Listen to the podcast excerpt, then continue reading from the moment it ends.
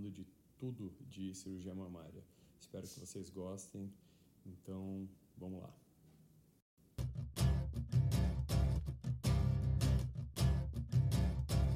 Sejam todos bem-vindos a mais um episódio do Líder Medcast. Estamos aqui hoje com o doutor Eduardo Montag. Tá certo, doutor? Certo. Doutor Sidney.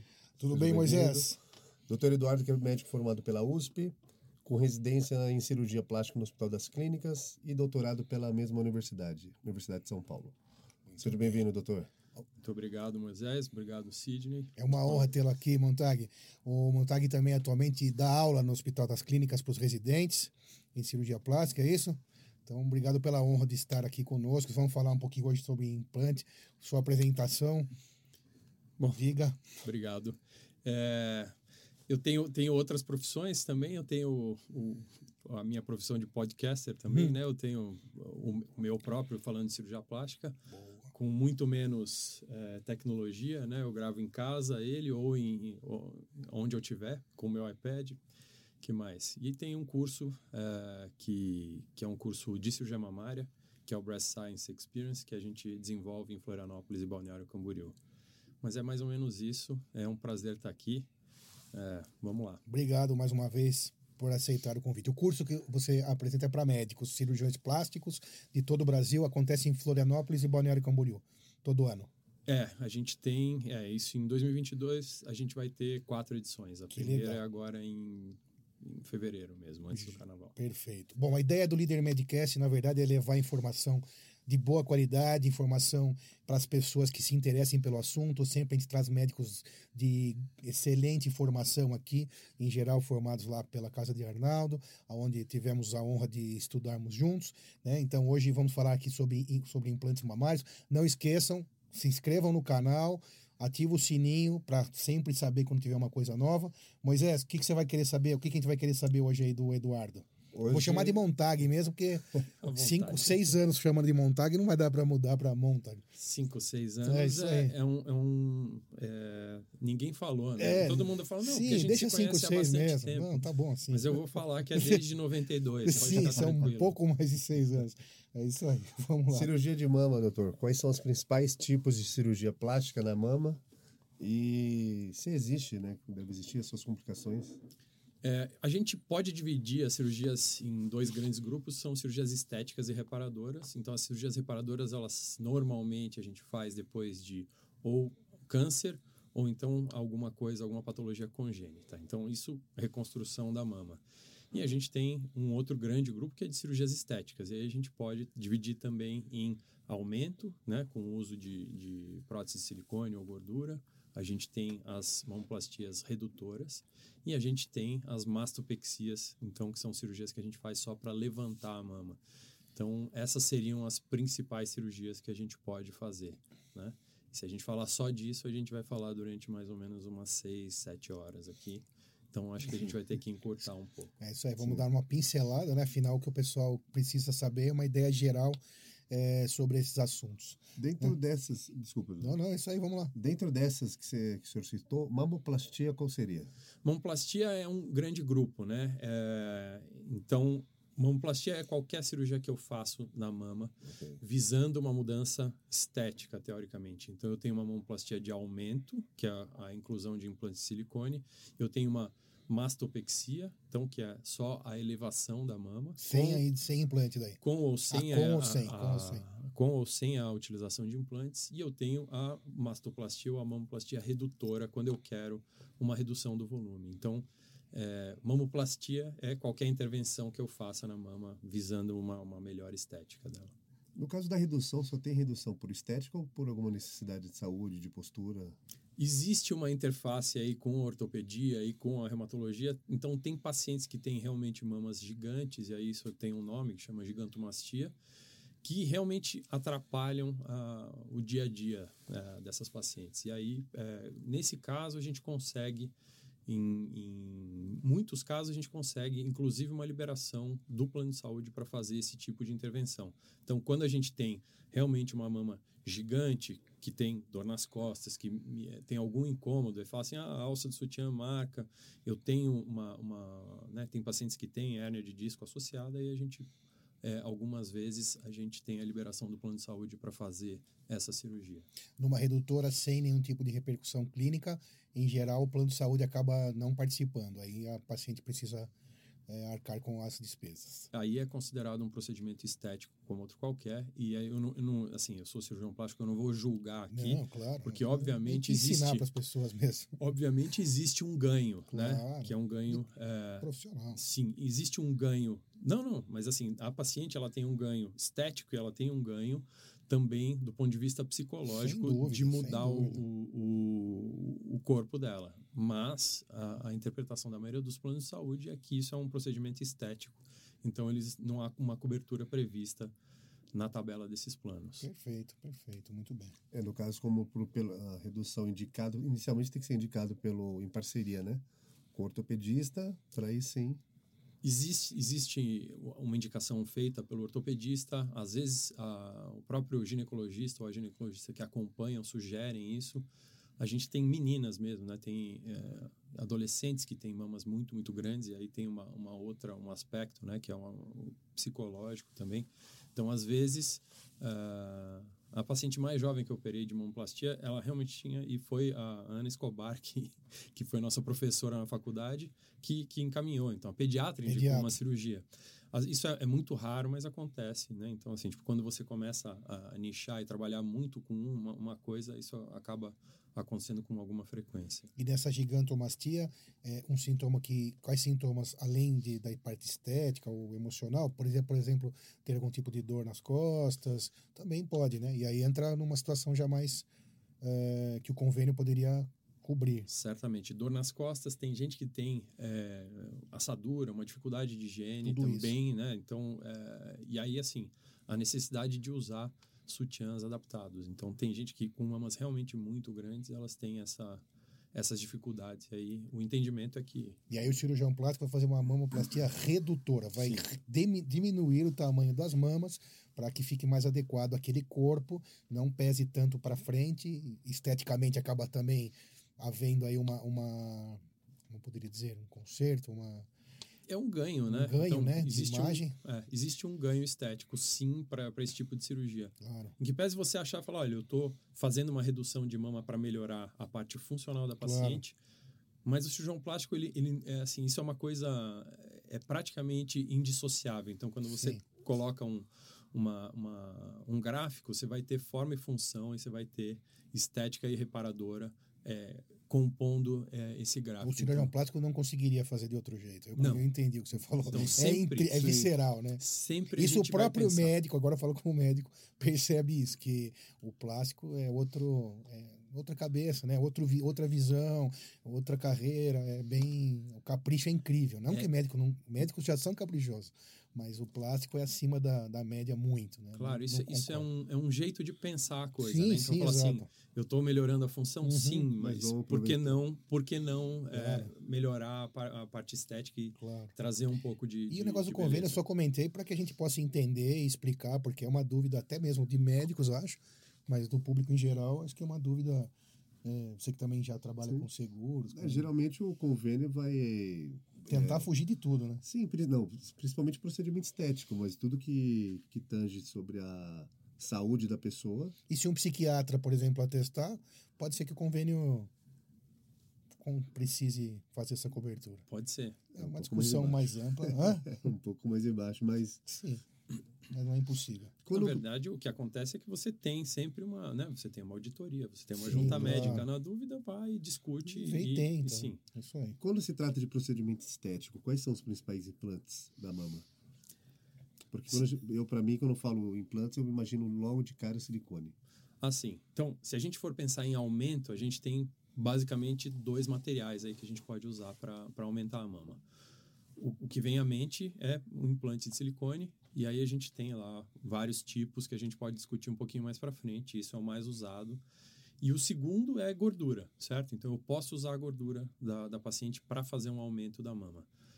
Mas são materiais completamente diferentes. Então, assim, a gordura ela, ela se presta muito bem para pequenos aumentos. E a gordura, do ponto de vista estrutural, ela não é igual a- a- ao silicone. Então, o silicone eu consigo empurrar a mama para frente, eu consigo ganhar muita projeção.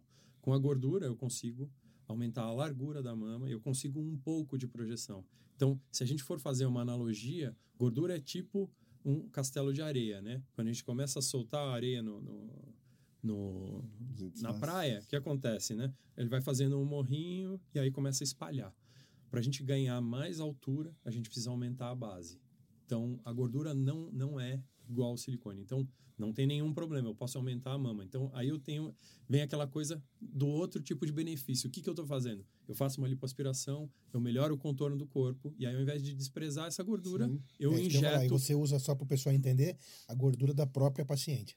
Sim, eu só consigo usar a gordura da própria sim, paciente.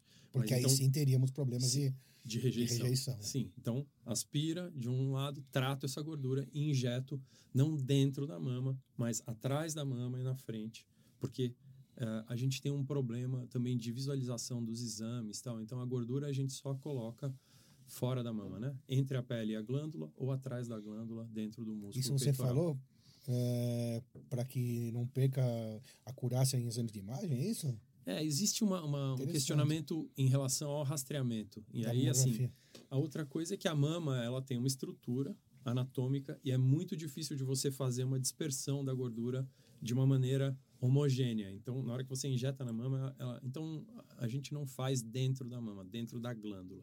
Quer a gente dizer, faz na periferia. Então, não vai atrapalhar na prevenção, na rotina de prevenção de mamografia para verificar tumores, se é de mama, conforme a gente teve nos outros Sim. com o Dr. Alexandre Pupo, uhum. né? Que a gente falou sobre implante também em relação a isso, em relação à, à prevenção, né? Mamografia. Então, em nenhum dos casos, sempre vai se tentar, o plástico vai tentar evitar problemas com esse tipo de situação, né? Para deixar a mama livre para que possa acontecer esse rastreamento normalmente, como se não tivesse nenhum implante nem de gordura e nem de silicone. Perfeito. O que acontece é que no passado a gente tinha essa preocupação.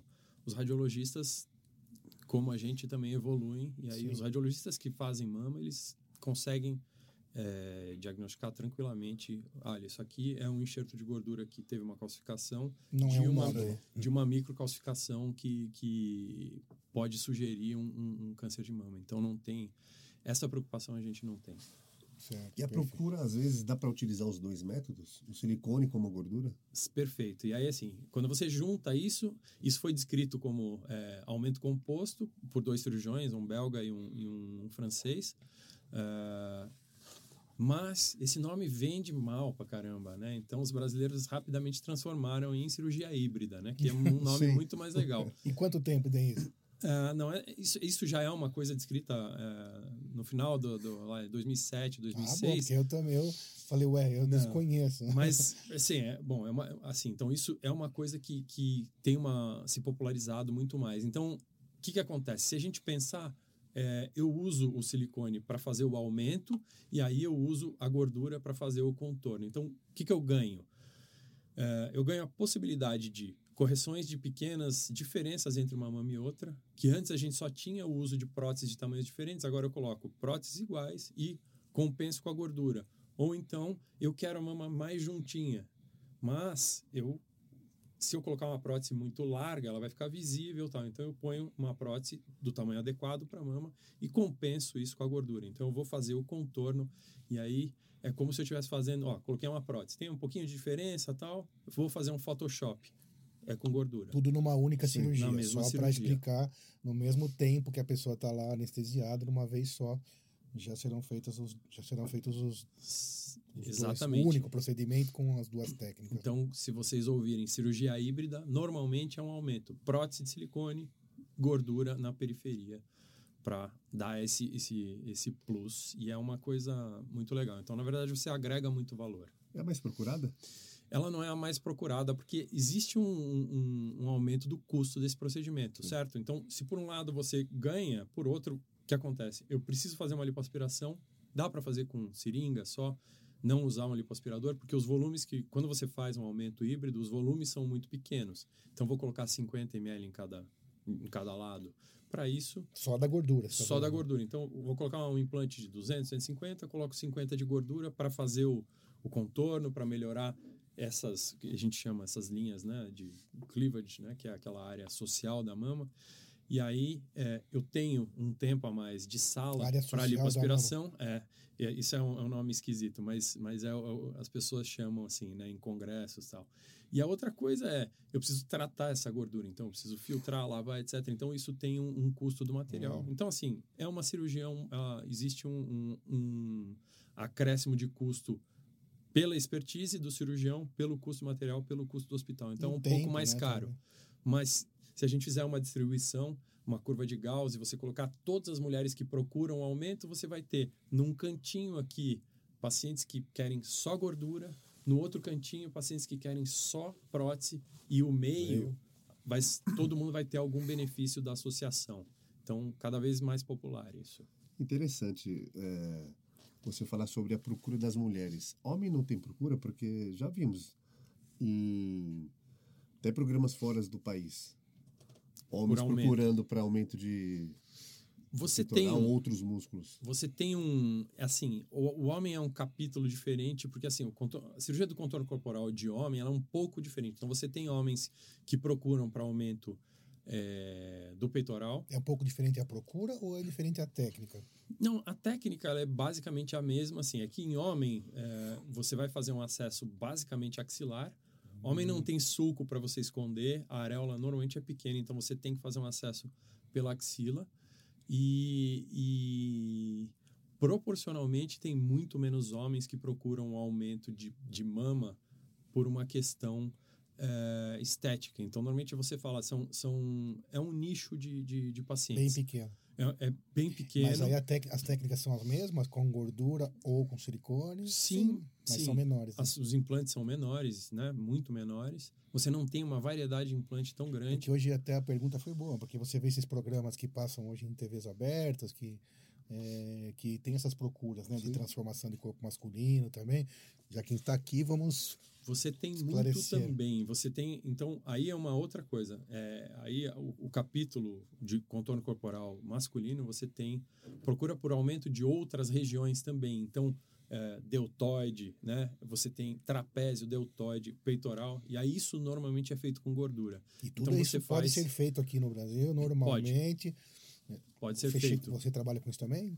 também, né? O cirurgião plástico é um bicho que ele trabalha com, com tudo, né? Você acaba, então é, é muito interessante que as pessoas falam, ah, você é especialista em alguma coisa. Sim, eu faço muito mais Claro. cirurgia mamária em mulheres Uhum.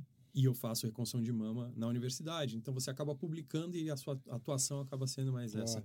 Mas todos fazem cirurgia do contorno corporal, então tipo você acaba fazendo lipoaspiração em homens e aí você faz, né?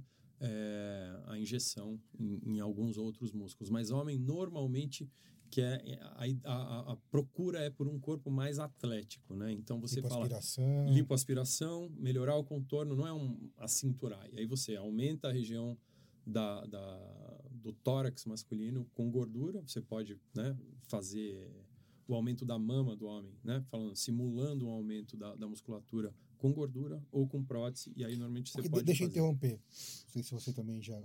Eu vi algumas vezes como é, não especialista, óbvio, talvez como leigo mesmo, é, em cirurgia plástica. Você vê, às vezes, uma reportagem falando de um cidadão, não sei onde, que injetou no músculo, no bíceps ou no peitoral, silicone líquido, silicone. Então, quer dizer, só para a gente separar bem isso, né? Existe, então, uma técnica médica homologada e validada, onde o, o homem, né, pode melhorar o contorno do seu ombro, do seu deltoide, do seu peitoral, do seu bíceps, do seu, do seu bíceps eh, eh, de maneira segura, adequada e validada medicamente. Perfeito, né? Silicone injetável. Não, absurdo, é um, claro. É um absurdo. É o que a gente vê por aí, então, só para a gente Não. não. misturar as coisas, né?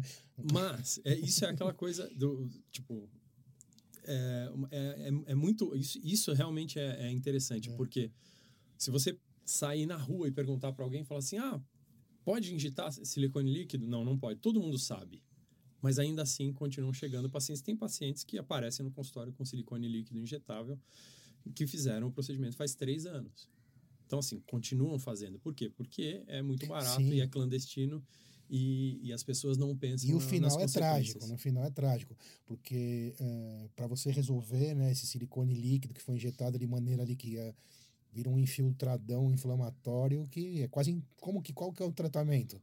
É, na mama, você faz a mastectomia, né? Você tira a mama que inteira simplesmente tirar. e aí você vai fazer uma reconção da mama. E mesmo É assim, bem grave, né? Só é para quem está super. ouvindo entender. Você injetar um silicone, que é um corpo estranho, em qualquer pedaço do seu corpo, que ele não vai ser reabsorvido e nem vai ser expulso. Ele vai ficar ali eh, causando um processo de inflamação o tempo todo, e enquanto não for tirado. Aí migra, né? Então essa é outra coisa. A gente Me explica essa Na- história da migração. Na, na residência, isso é um- tinha um monte, né? Então você chegava e falava assim: ah, o paciente injetou no, no- na mama. Mulheres injetando na mama. Ah, injetou na mama faz 15 anos tal. Aí falou: ah, agora ela teve um monte de fenômenos de inflamações tal, então vai, vai tirar a mama. Aí a gente. Uma das técnicas que você faz isso, é para a mama. reconstruir. Aí, assim, por uma doença benigna que você contraiu porque você quis, você tira as duas mamas. Aí o cirurgião plástico vai lá fazer a reconstrução da mama. Uma das técnicas é usar a pele da barriga, certo? Pele e gordura e fazer a reconstrução da mama. E aí, em alguns casos, a gente entrava e aí você tem que cortar para fazer esse transplante. E na hora que você corta lá embaixo, tem silicone na região do pub da paciente, no umbigo, etc. Silicone que escorreu Meu. da mama ao longo de 15, 20, 30 anos. Então, assim, ele não fica restrito. Se ficasse, ia dar muito menos problema. É aquilo que a gente falou no começo, de trazer a informação correta. Nunca acredite num- numa notícia que se eh, apresente como uma, uma terminar bem qualquer procedimento estético que não seja feito por um cirurgião plástico. E para um profissional qualificado. Por um cirurgião plástico. Que Sim, seja. sim, exatamente. É, Esse não é, plástico. tem que ser, não é só um cirurgião qualificado, tem que ser um cirurgião plástico. Não existe- você conhece algum outro profissional habilitado para uma eh, situação estética da área de medicina? Não, não eu não conheço. Não, você Então- tem os dermatologistas que fazem Ah, sim, procedimentos sim. não invasivos ou Ah. em até certo ponto. E é uma área, assim, a gente é, realmente, ah, no começo, a gente até achava que falava assim, ah, tem uma briga da plástica com a dermato. Não, a gente faz congressos conjuntos agora porque são duas visões sobre o mesmo, mesmo ponto e a gente aprende uma especialidade com a outra. Então, Sim, é uma verdade, talvez relação eu- eu- muito eu- harmônica. eu e eu quis- divido o consultório com uma Sim, dermatologista sim, talvez eu quis dizer sobre cirurgias de invasiva. mamas mais invasivas é, desta forma. Quer dizer, eu quis dizer para você não procurar nenhum tipo de mágica. Não tem mágica, né? Vai injetar isso, vai injetar o líquido. Não. Quando você enxergar isso, já pode. E como sempre a gente explica aqui, é procurar um profissional que esteja com o seu R. é, com o seu registro de especialidade válido, isso é muito simples. Vai lá na internet, coloca no, no site do Cremesp, clica lá e vai aparecer o meu RQ, o seu RQ, e você vai saber o que você está. Para que você está habilitado? O médico está habilitado para tudo, mas porque você vai fazer corretamente aquilo que você tem no teu registro de especialidade. Ponto final. Se amanhã a gente, se algum de nós algum encontrar na rua um acidente, a gente vai parar para ajudar, mesmo não sendo traumatologista ou clínico, né? Que você está habilitado a tudo. Se precisar para salvar uma vida, você vai fazer até uma tricostomia, cortar um pescoço para a pessoa respirar. Mas as especialidades têm um caminho jurídico a ser seguido. Então, para ser plástico, o total quanto foi, eh, Montag, de São, estudo? é, Seis anos de seis faculdade faculdade, para todos, tá? dois anos de cirurgia geral, três anos de plástica e aí as especialidades que cada um faz. E mais até um- hoje. é, eu Nunca para. mais um ano como, como preceptor, que é um, tipo, como se fosse o chefe dos residentes, e eu tenho mais algumas formações Então são de microcirurgia, em tratamento de linfedema, algumas outras que a gente faz, mas, mas no é mínimo coisa... 11 anos 11 de estudo anos. formal integral, onde a ligação ao hospital, escola ou à faculdade é praticamente uma vida inteira, da segunda-feira até a outra segunda-feira. Então, não dá para a gente eh, não saber disso. O que você vai fazer com a sua vida é você que vai escolher, mas você tem que saber isso. Né? Que o profissional que se formou para isso é desta forma que ele deve se formar. E além de depois provas para comprovar o teu aprendizado, etc, etc, títulos, etc. E até hoje nenhum médico para de estudar, na verdade. O médico vai estudando dentro da sua, né, coisas novas, técnicas novas, medicações novas, etc. É engraçado isso, porque eu acho que, assim, a, a gente tem uma, uma briga muito grande no Brasil de uma especialidade tentar invadir a outra tal. E eu, eu acho que é, a gente não consegue regular essas coisas. Igual assim, você não vai regular o mercado. Cada um é, não tem nenhum poder maior do que para um paciente escolher o profissional. Então, eu acho que a função nossa...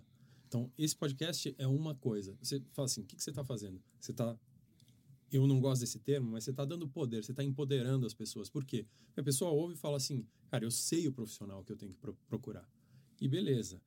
E aí você fala assim, então ah, tem um cara mais, mais, mais, é, mais bem preparado, custa mais. Ah, o outro é menos bem preparado. Tudo bem. Se você escolhe o seu vinho pelo preço, depois você não pode reclamar da ressaca. E Isso é esse é um verdade. problema. É um problema. Fala assim, ah, né? É porque, ah, é um. Vou no cara na, na esquina tal, isso aqui. Tudo bem. Isso é uma verdade. Tudo bem. Vá. Sabendo. Mas assim, o problema é você querer gastar 50 reais e querer. É falar assim, eu quero comprar o carro, eu quero uma Ferrari. Mas eu quero gastar o que eu vou comprar um, um palio. Tá e bom. até aproveitando esse assunto, essa questão não significa que esse valor é só em reais. Não, tem o valor da vida. Isso, isso, isso é mais importante que os reais. Claro os reais sim. também. É óbvio que você não pode pagar um Fusca na de Ferrari. Isso acho que nem precisa explicar. Mas tem uma coisa que é antes disso, que são esses anos. 11 anos de formação, trocentos anos de estudo e muito mais dedicação, viaja, faz é, fellowship não sei aonde, vai para o Canadá, vai para os Estados Unidos, se preocupa, se integra, se interessa, se atualiza. É isso tudo que forma é, é, essa segurança. E, mais uma vez, você que está aí ouvindo, você vai ter seu poder de escolha, mas sua escolha vai determinar no resultado final sempre. E vocês já sabem disso. Mas o óbvio tem que ser falado sempre. Ainda mais um procedimento estético. Isso, da vida, principalmente. o cara já está pagando para fazer algo É. melhor para ele esteticamente. Então a decisão vai estar dele do mais ou menos. Porque fugindo também um pouco do assunto mama, mas já que temos um super cirurgião plástico aqui, então eu até peço licença para falar sobre esse assunto. Se você não quiser, você não precisa falar. Mas a gente tem agora esse negócio de. é, como chama? Tirar um pedaço lá da é, bichectomia e a harmonização facial. Vale a mesma coisa. Né? Vale a mesma coisa. Se você procura profissionais que lá fazem qualquer. Ah, eu faço de qualquer qualquer dia, tem uma agenda assim, assado, você não vai procurar. Se você não olhar essa formação, você corre o risco de ter sérios problemas, né? Certamente. E uma, isso, isso ah, foi uma coisa que eu estava conversando com um colega meu, que é, que é muito interessante, porque acontece. Falou, então, o cirurgião plástico criou a sistematização. Ele facilitou realmente, falou, "Ah, então, qualquer um aprende a fazer. Mas não é uma questão, né? Um bom injetor, ele não é um cara que sabe injetar. Ele é um Claro. cara que sabe fazer o diagnóstico e indicar Sim. direito. Então, uma das coisas que aconteceu foi assim, olha, ah, então o que que acontece? Você pega ó, quem criou a- o MD Codes. Você vai pagar o preço de uma cirurgia de face para fazer uma harmonização. Claro. E aí, o que, que aconteceu? Então, todo mundo sabe fazer agora. Ah, então, o dentista, biomédico, farmacêutico, fisioterapeuta, todo mundo faz. Beleza. Então, o que, que, que aconteceu? Foi um boom de procedimentos não invasivos e agora aumentou muito o número de cirurgias de face. Por quê? Por- Porque todo mundo tem a mesma cara, Complicação. deformada, umas complicações, e aí quem sabe fazer. Então, os grandes injetores só aumentaram o preço. Por quê? Porque ele é um cara diferenciado. Então, o cara mais bem formado, ele não vai chegar e falar assim: Isso. você precisa de 35 seringas. Na. Não, você precisa de, de um número menor, bem aplicado, com um diagnóstico bom. E o cirurgião, ele vai fazer isso com, com expertise. Então, a questão é essa: o investimento é em você. Isso. Você Esse tem é o que ponto. investir em você. A gente discutiu isso em outros podcasts. Não adianta falar, ah, eu vou barganhar o preço. Tudo bem, você escolhe o profissional e aí depois você vai barganhar o preço. Mas escolha o profissional capacitado. Uhum. O resto, depois você vê o preço. É por aí. As Exatamente. complicações serão quase certas. Não, e certas. também a gente discutiu isso, que você tem que estar. o quem tem que, tem que ser bom para o paciente. Quem vai decidir isso vai ser. Quem, quando o cirurgião plástico decide isso, decide baseado numa técnica, num estudo de anos. Não vai fazer por fazer para o profissional que está fazendo ganhar dinheiro. Não, não. Você lembra dessa discussão também sobre bariátrica? A gente Sim, teve sim. aqui. né? Tem indicações, tem a forma correta de fazer, tem a técnica correta, o, o acompanhamento correto para que tudo funcione bem e a pessoa né, não tenha um, um problema pior lá na frente porque escolheu qualquer profissional. E mais uma vez, eu sei que todo mundo sabe, mas tem que repetir. E onde procurar? Quer saber o meio correto? Cremesp, CRM, o nome, e vai ler o registro de, de especialidade. A minha, a sua e de qualquer outro profissional que sentar aqui ou estiver atendendo. Né? É basicamente isso. A maioria vai ter que estar tá lá. Se não tiver, é porque ou não tem especialidade ou porque impediu de pôr, mas aí já é mais raro, né? é... Prepara, voltar um pouquinho. Vamos, vamos embora. Sugar as informações, doutor. Isso aí. A preparação para uma mamoplastia, como que funciona? Bom, é, isso, isso, varia de paciente para paciente, mas assim, o que eu gosto é uma consulta inicial, pelo menos uma hora, uma hora e meia, porque a gente precisa entender o que a paciente é, espera desse procedimento, certo? Então, vamos coisas mais sistematizadas. Então, se uma paciente quer um aumento mamário, o que acontece? Ela vem e fala, olha, é, minha mão é pequena, tal, tudo bem. Aí como que a gente faz? E aí assim, cada um tem uma receita e não tem certo e errado. Bom, você tem o que é uma mama bonita para você? Ah, eu quero uma mama mais alta, com colo, etc, etc. Tá bom. Você tem algumas fotos, alguma coisa? Aí normalmente você pede lá quatro, dez fotos, fala o que é uma mama bonita, o que é uma mama feia, o que é exagerado para você, tá bom? Então você entendeu o que a paciente quer, explica uh, todas as to, todas as, as, as fases da cirurgia, do tratamento, ok? E aí você vai partir para um, um, uma análise, certo? Então vamos examinar a paciente. E aí você leva a paciente. E aí, assim, eu meço absolutamente tudo, né? Então você tem algumas coisas para medir. Você mede, e aí você fotografa, e aí você vai na frente do espelho. E eu faço uma simulação também. Então você, é, a partir de, de, de, alguns parâmetros da paciente, você faz um modelo 3D. E você consegue mostrar no corpo dela mais ou menos o que acontece. Né? A gente tem um aparelho que você consegue espelhar numa, numa televisão, então você filma a paciente ela, como se ela estivesse se olhando no espelho com uma mama simulada tal.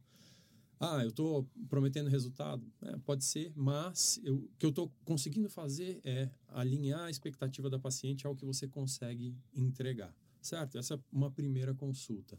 E aí você escolheu mais ou menos o volume, o formato, a via de acesso, aonde essa prótese vai ficar, se vai ficar na frente ou atrás do músculo, se ela vai entrar pela axila, pela areola, por baixo da mama, tudo bem. Chegamos nisso? Em uma hora, uma hora e meia a gente consegue. E aí você vai pedir alguns exames, certo? Exames normais, raio-x, eletrocardiograma, ver se a paciente não tem nenhum antecedente, nenhuma doença, se ela não usa nenhuma droga, nada que vá atrapalhar esse procedimento. E a gente vai usar alguns exames da mama, certo? Então, ultrassom, mamografia, dependendo da idade da paciente. Ó, tá tudo certo? Tudo. E aí a paciente vai e faz esses exames e aí ela retorna com as dúvidas, porque quem não tem dúvida é louco, certo? Ela precisa ter dúvida, ela precisa voltar. Ou não entendeu nada. Né? Conversa né? mais uma vez, né? Mais, pelo menos mais uma, tal, que tá tudo certo, tudo. Então, assim, no mínimo duas vezes, normalmente três. Aí na véspera da cirurgia, né? Fala, ó, decidimos que vamos fazer a cirurgia, ótimo, marcou, tal. Aí na véspera você senta, conversa de novo, fotografa, marca. E aí fala, né, são esses implantes mesmo? São, Sim. tá ótimo, tal. E aí você está apto a fazer o procedimento. Tem algum caso de contraindicação? Para aumento, sim. Né? Na verdade, assim, se você pensar, é, você tem contraindicação para tudo. Né? A, a maior contraindicação que eu vejo é assim, é uma paciente com uma expectativa irreal em relação ao que você pode entregar. Por quê? Esses são, os, são as maiores causas de litígio. Então, pacientes com expectativa irreal, então eu quero ficar igual a Barbie, não é para operar. Não é para operar. Então, essa é uma contraindicação. Por quê? Porque você identificou que a paciente não tem condição é, de, de suportar aquele procedimento. E aí existem contraindicações médicas. Então, em relação à prótese de silicone, tem pacientes que têm doenças autoimunes ou que elas têm algumas contraindicações relativas a você colocar um implante. Então, ela já tem alguma doença do sistema imunológico que a prótese pode piorar. Então, artrite reumatoide. A gente tem algumas doenças, né? Lúpus. E aí a gente conta com a participação de colegas de outras especialidades, reumatologistas, imunologistas, para falar, olha, estou pensando em operar essa paciente que você trata, tal. O que, que você acha? Certo? É possível. É possível? É. Mas, de qualquer forma, toda intervenção que você faz no corpo de uma paciente é, vai gerar uma consequência eterna. Então, a paciente tem que estar ciente de tudo que pode acontecer com ela. Que é o mais importante é isso, saber, né? Você é, comentou do silicone injetável que a, a, complicação é certa. Existem complicações na mamoplastia, mesmo feito com estudos é, preventivos? É isso então, acho que a pergunta que a gente estava falando antes da gente começar aqui lá nos bastidores, né? Que a- é, é catalogada, acho que é, posso falar assim, que essa doença é catalogada agora, antes, não me lembro pelo menos até 1995, sei, uma espécie de é, doença do silicone, né? Ah, é, como seria isso? Que- Isso, que- isso é, um, é um nome um pouco é, impreciso, mas é um nome que pegou, porque, de novo, então assim, é, vamos voltar e tentar fazer uma explicação é, relativamente rápida. Uhum. Isso chama-se síndrome ásia, tá? Então, Ásia. síndrome ásia é uma síndrome autoimune induzida por um adjuvante. O adjuvante é qualquer coisa que você coloca no seu corpo. E ela foi descrita por um, ah, um israelense, que é o Schoenfeld. É, na descrição inicial, isso chamava-se doença da Guerra do Golfo. Por quê? Na Segunda Guerra do Golfo, eles é, submeteram os soldados americanos a um regime de vacinação intensiva antes de fazer esses soldados irem para o Iraque. E aí o que eles viram foram que, que mais ou menos é, era algo em torno de 47% desses soldados desenvolveram uma, uma, uma síndrome autoimune. E aí eles falaram, pô, o que, que aconteceu? O que está acontecendo com, com esses soldados, certo? Então, alguns desenvolveram uma doença autoimune. Aí eles falaram, mano, provavelmente foi alguma coisa de arma química que eles foram expostos. Mas assim, nem todos os soldados vacinados foram para a guerra. Alguns também. ficaram.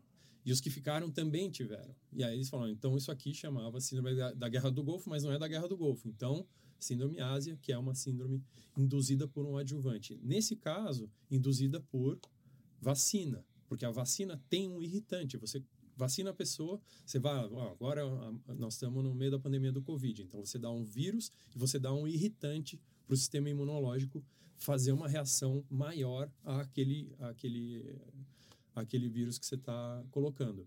E o silicone é um adjuvante po- potencial. Então, preenchedor pode ser um adjuvante. Qualquer coisa que você coloca. Tem isso descrito com marca-passo, por exemplo. Então, qualquer coisa pode é, incitar o sistema imune a ter uma resposta inflamatória aberrante e aí você desenvolver. E aí a gente tem três populações, certo? A gente tem gente que nunca vai ter nada, que é a imensa maioria. A gente tem gente que já tem doença autoimune e a gente tem gente que tem um risco aumentado para isso, que é uma história familiar, etc. Então a questão é eu preciso identificar essas pacientes antes da cirurgia e eu preciso falar para essas pacientes: olha, você pode desenvolver uma doença autoimune porque eu estou colocando uma prótese em você. Normalmente, se ela desenvolve isso, você tem que tirar esse implante, tá? Ah, isso acontece mais com os, os implantes mais antigos? Sim, por quê?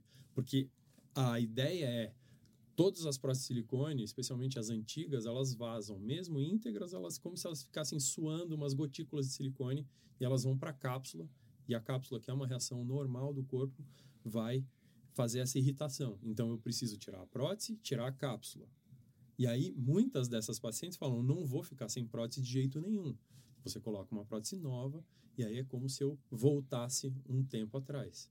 Mas tem muitas pacientes que falam: "Não, tirou a prótese, fiquei, vou ficar sem". E aí você precisa reconstruir essa mama. Então tem pacientes que fizeram aumento e tem prótese faz 15 anos, elas têm mamas pequenas. Aí vão, então tem uma paciente você colocou um implante lá de 250, 275, como que você vai fazer?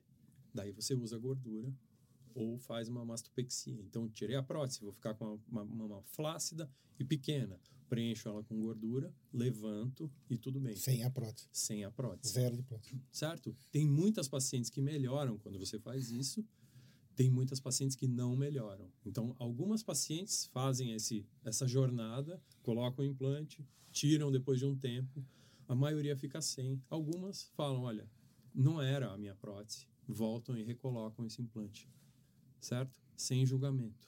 Sim. Claro. E as próteses atuais, a, a paciente coloca hoje uma prótese. Essa prótese, ela tem validade de quanto tempo? Como é que funciona isso? É, as próteses lá da década de 60, Pois é, então o que mesmo. aconteceu? Todas rompiam com 10 anos, por isso surgiu essa história. Então depois, porque banco de dado super, super é, controlado, que é de países escandinavos, quando eles começaram a trocar esses implantes, eles viram que depois de 10 anos to- todas as pacientes tinham rompido. E falou, ah, então 10 anos depois você tem que trocar esse implante. Sim. Atualmente o que acontece é que a gente tem implantes, né? Esses eram os implantes de primeira e segunda geração. atualmente a gente está trabalhando com implantes de sexta geração, que tem uma expectativa de vida muito maior. Então, assim, a conversa hoje é: bom, tenho 30 anos, eu vou trocar essa prótese? Sim, você vai trocar. Quando? Ninguém sabe. Então, o que, que você vai fazer? Isso é o, é que todas as mulheres com implantes silicone deveriam fazer. Uma vez por ano você vai visitar o seu cirurgião e vai examinar a mama e você vai fazer os exames que você já faria com o seu ginecologista, uma mamografia ultrassom ou uma ressonância, né? A cada três ou três, cinco anos, você faz uma ressonância para ver se esse implante está íntegro, está tudo bem. E você vai seguir. A partir de 15 anos, hoje você vai falar assim, pô, já tem uma, uma implante meio, meio antigo, tal, não sei o quê. Normalmente, 15 anos depois, a maioria das mulheres já tem alguma queixa em relação à mama. Quero aumentar, quero levantar, quero diminuir um pouco a prótese. Agora passou, né? O que, que a gente estava fazendo 15 anos atrás, né? Então, assim, então, aí você começa a pensar numa troca entre 15 e 20 anos desses implantes. Isso né? nas próteses de hoje. Nas próteses de hoje, é- essa é a ideia. Então, Perfeito. assim, segmento anual, uma ressonância aí. Tem gente que faz uma ressonância com seis meses pós-implante só para falar, olha, tá tudo bem, e aí eu vou repetir com cinco, seis anos. Mas, assim, cada sociedade é, tem uma, um, um guideline aí para A ressonância consegue ver melhor essa questão aí da, da, da, Da doença da prótese, da ruptura, ultrassom, talvez seja su- suficiente ou não? Com um radiologista muito Com um radiolista bom. bom, né? Sim. Se não, você escalona e faz uma ressonância, Sim. que é um exame muito mais acurado, Claro, porém mais muito mais demorado. caro mais também, caro. menos acessível. Acho que é, Isso. então nesse sentido que eu estou perguntando, que É. muitas vezes o colega pede uma ultrassom e ok. Se, É. se for, claro, como tudo em medicina e principalmente em radiologia, examinador dependente, ou seja, o médico faz diagnóstico, depende, o resultado depende dele, além da máquina, né? Mas depende muito dele. Então Não tem jeito. tem de tudo, é isso aí. É, acabou que passou essa pergunta pela minha cabeça, eu não fiz ela, vou voltar a dar um passo para trás. Vamos lá. É, nos exames que antecedem a mamoplastia, já teve algum caso que a pessoa, em função do resultado dos exames, não foi possível fazer a, a cirurgia? O normal é assim, existe existem alguns achados incidentais. Então, quando você faz um ultrassom de mama numa mulher antes de fazer uma cirurgia, o que pode acontecer é falar, ela tem um nódulo e você vai pesquisar.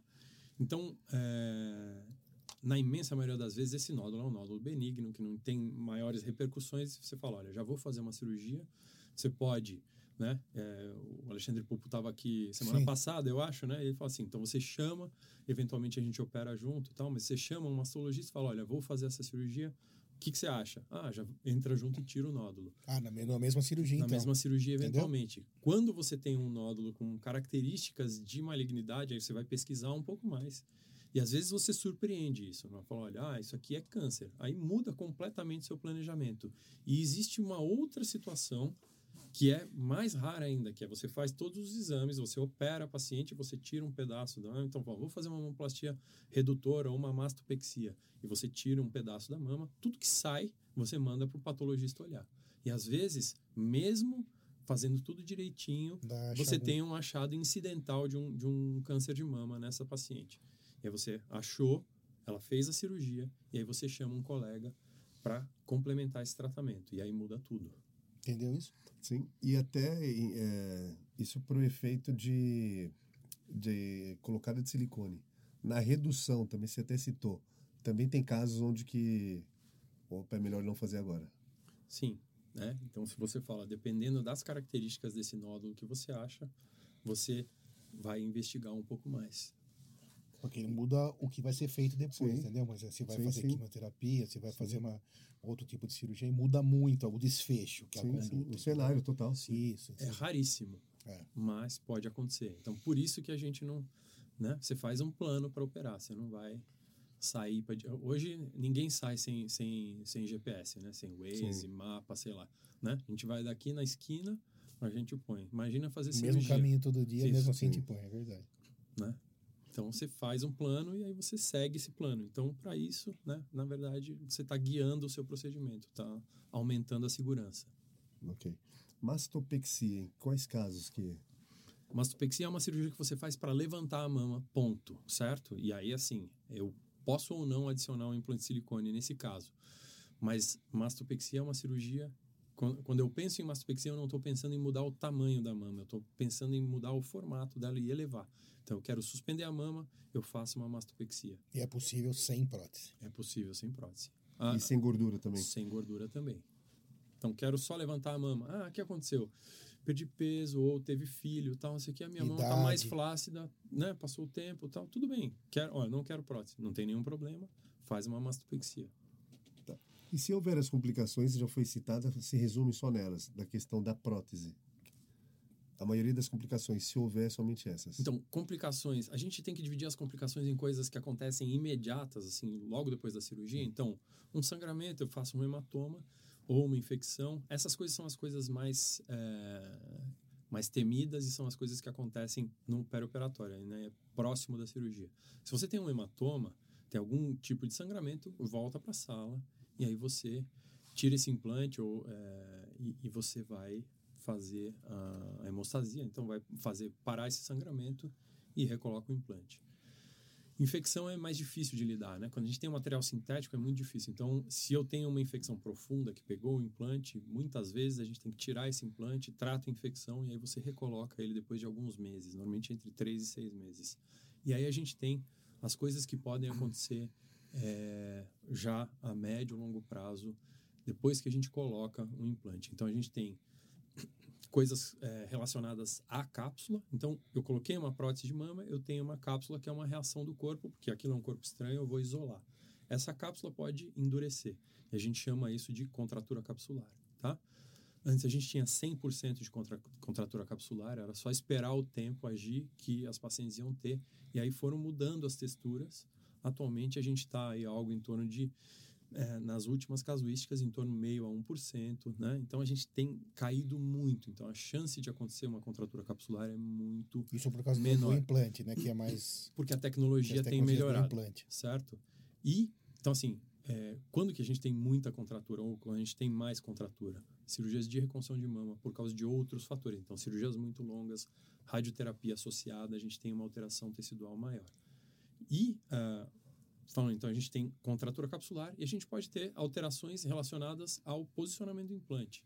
E aí, assim, aqui é uma coisa técnica, então eu posso é, a prótese ficar mais alta e aí depois de um tempo a mama escorregar na frente do implante. Aí a gente chama isso aí de deformidade em cachoeira, waterfall. Por quê? Porque a prótese fica fixa e a mama desce. Isso não é uma complicação, mas isso é uma coisa que acontece na evolução, né? a gente tem umas, algumas outras deformidades. Então, você fala assim, ah, dupla bolha. Então, é como se eu tivesse dois sulcos na mama. Aí, às vezes, por um erro técnico ou porque a gente soltou demais o músculo, a gente perde um pouco e aí a mama ela acaba e ela começa de e é novo. é possível corrigir Isso cirurgicamente. Aí, e aí, uma, a cirurgia secundária é uma cirurgia que precisa de um cirurgião mais Muito habilitado ainda para corrigir essas complicações. Certo? Primeiro, para diagnosticar essas alterações, conhecer, essa, essa é a mesma questão que a gente estava falando de procurar um profissional. Sempre parece bater na mesma tecla, mas acho que esse é o grande ponto. Se quiser que a coisa funcione bem, tem que começar chegou, bem. Chegou a citar na frente do músculo e atrás do músculo, né? Tem, essa é uma, essa é uma tomada de decisão do médico ou do paciente? E o que diferencia? Por que que essa é uma briga que não vai acabar nunca, né? Então a gente tem grandes defensores de, de, prótese na frente e atrás do músculo, tá? É, vantagens potenciais de cada uma.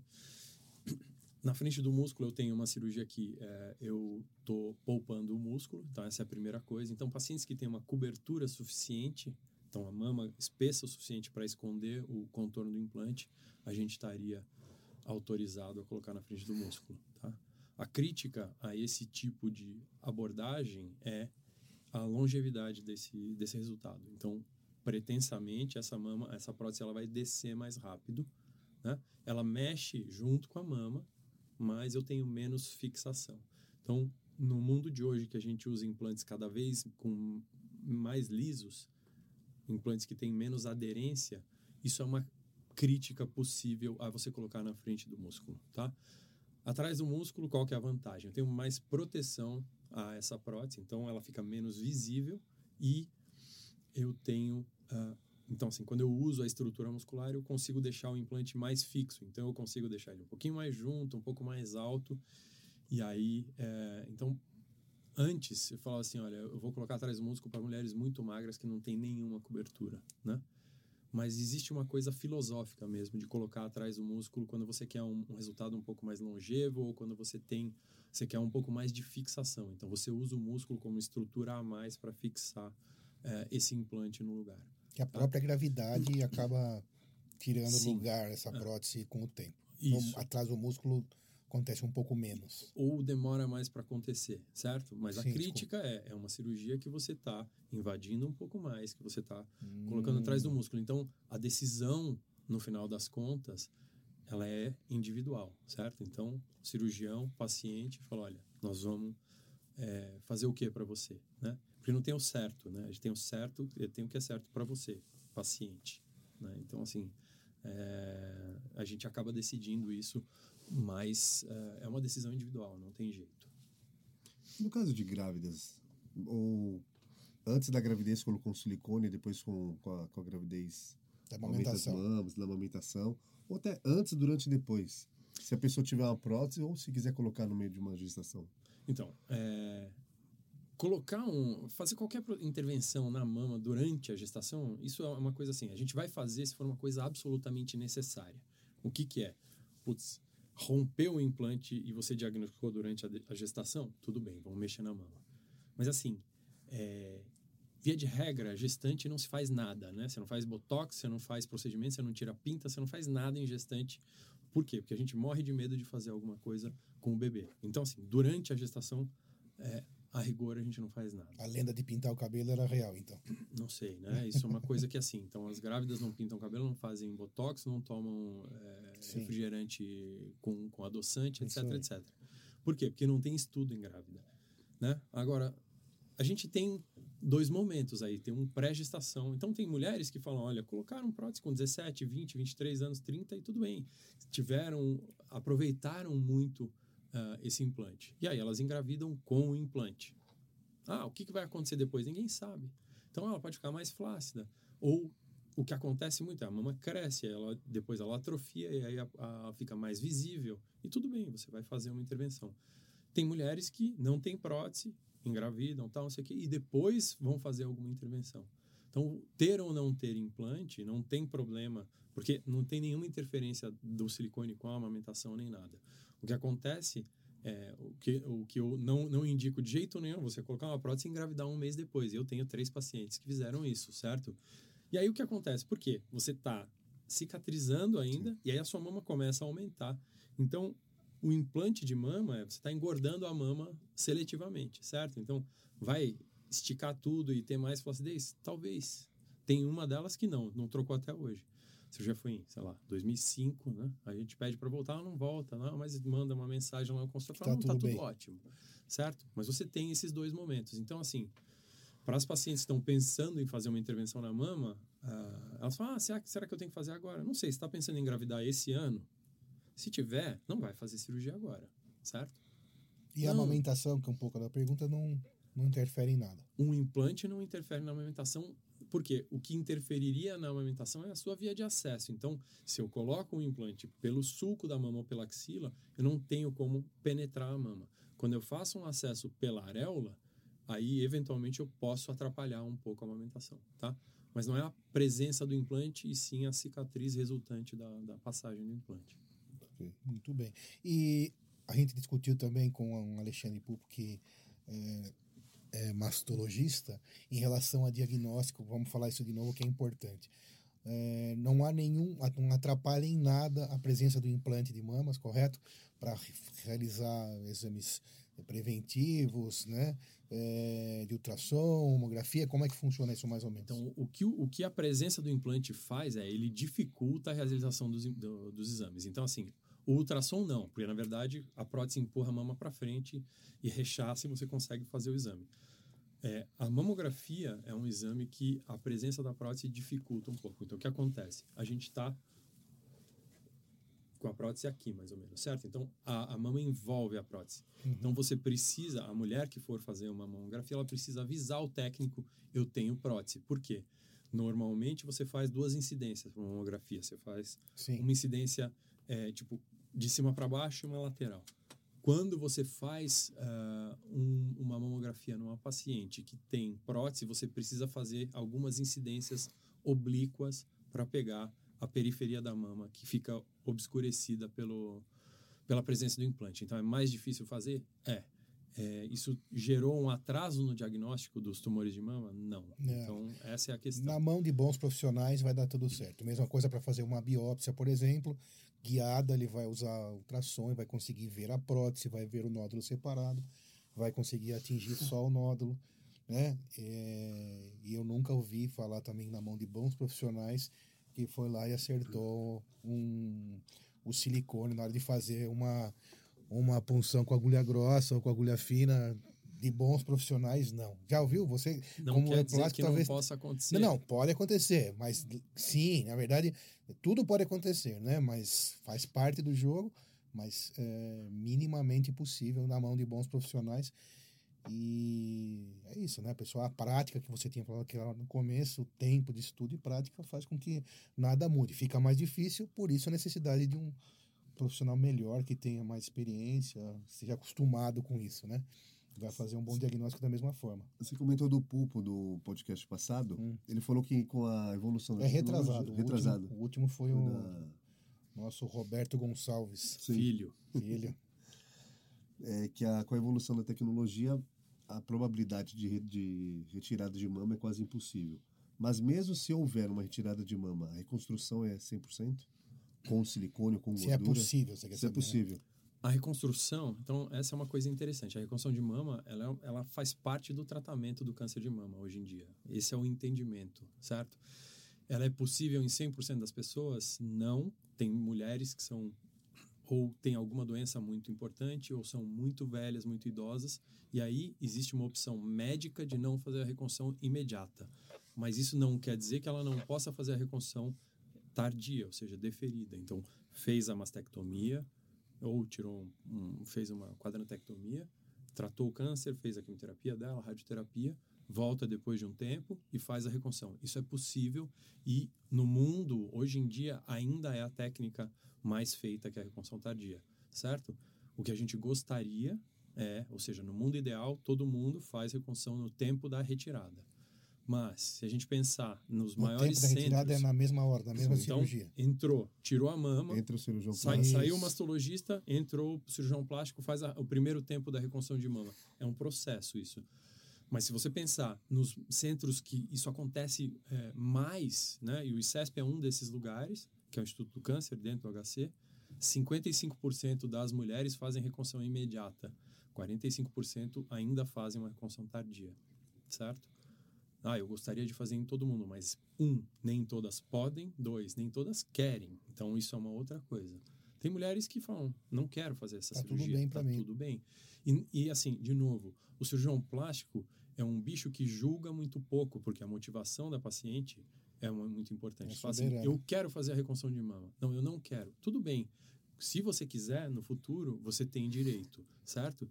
E isso é interessante, porque isso foi uma, uma coisa de quando a gente estava acabando a faculdade lá. Acho que o Fernando Henrique foi o presidente que ele sancionou essa lei, tornando obrigatório o pagamento da reconstrução mamária. Né? As pessoas Em acham que é caso uma de- coisa em caso de câncer. Faz câncer. É. Então, assim, é, isso é uma coisa super antiga, né? Tem, sei lá, quase 30 anos. Então, é, é, é um, é um direito e as, as pessoas podem buscar isso, né? Via SUS, via plano de saúde também. Você comentou que essa- dessas 45%, tanto pela idade ou pela por uma, é uma decisão dela. Fora os casos de reconstrução por em função de câncer, tem limite de idade? Eu ia ou alguns protocolos para colocar mama fazer a mamoplastia? É, Estética, no caso, Estética, tá perguntando. né? Né? Isso. Que é, aí você É tá, uma das interessante essa cirurgias seria mas aí você está falando um, um limite inferior de idade, ou seja, um paciente muito Não, jovem. superior. Não, também. superior também. Os dois. Na verdade, você vê, assim, a, a gente tende a chegar e falar assim, ó, então se eu pegar uma menina, assim, uma adolescente, é, você não vai fa- procurar fazer uma intervenção estética na mama de uma paciente muito jovem. Normalmente você espera acabar o desenvolvimento. E aí você fala, ah, tudo bem, eu vou guardar isso para 18 anos. Nem todas as pacientes aguentam esperar isso, nem todas as pacientes amadurecem aos 18 anos. Muitas aos 16 já estão aptas a fazer. Então, dependendo do grau da deformidade, você indica uma cirurgia aos 14, 15 anos. Então, tem é, adolescentes que têm mamas, tipo mama tuberosa, né? Que é uma mama super estreita e muito projetada, tal, que é uma deformidade. Isso traz implicações Problemas.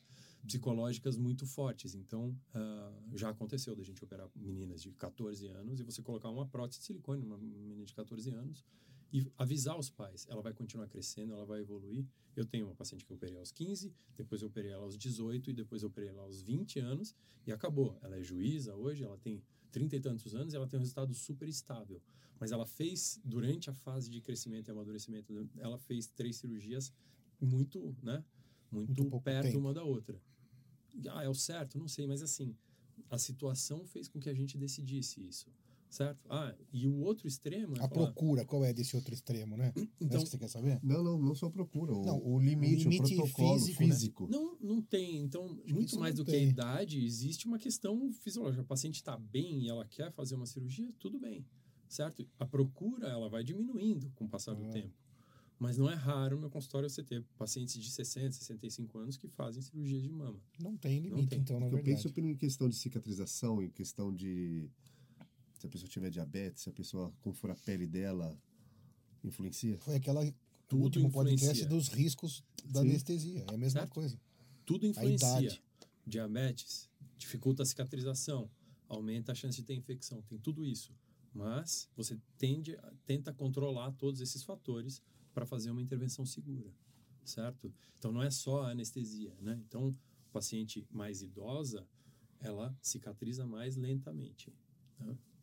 Tudo. Então, é, você fala assim, ah, tem um limite de idade? Não, muitas vezes você chega, eu, eu, eu já, já lembro de fazer provas de corrida de rua e o Abílio Diniz passar comigo aos 80 e tantos anos correndo e falar assim, esse cara, você olha, a idade fisiológica dele não é de, um, de alguém de 85 anos Claro. certo? Então você tem maratonistas de, de idades mais avançadas, tal. Então o, shape, o corpo dessas pessoas não, não corresponde muito à idade cronológica. Cronológica.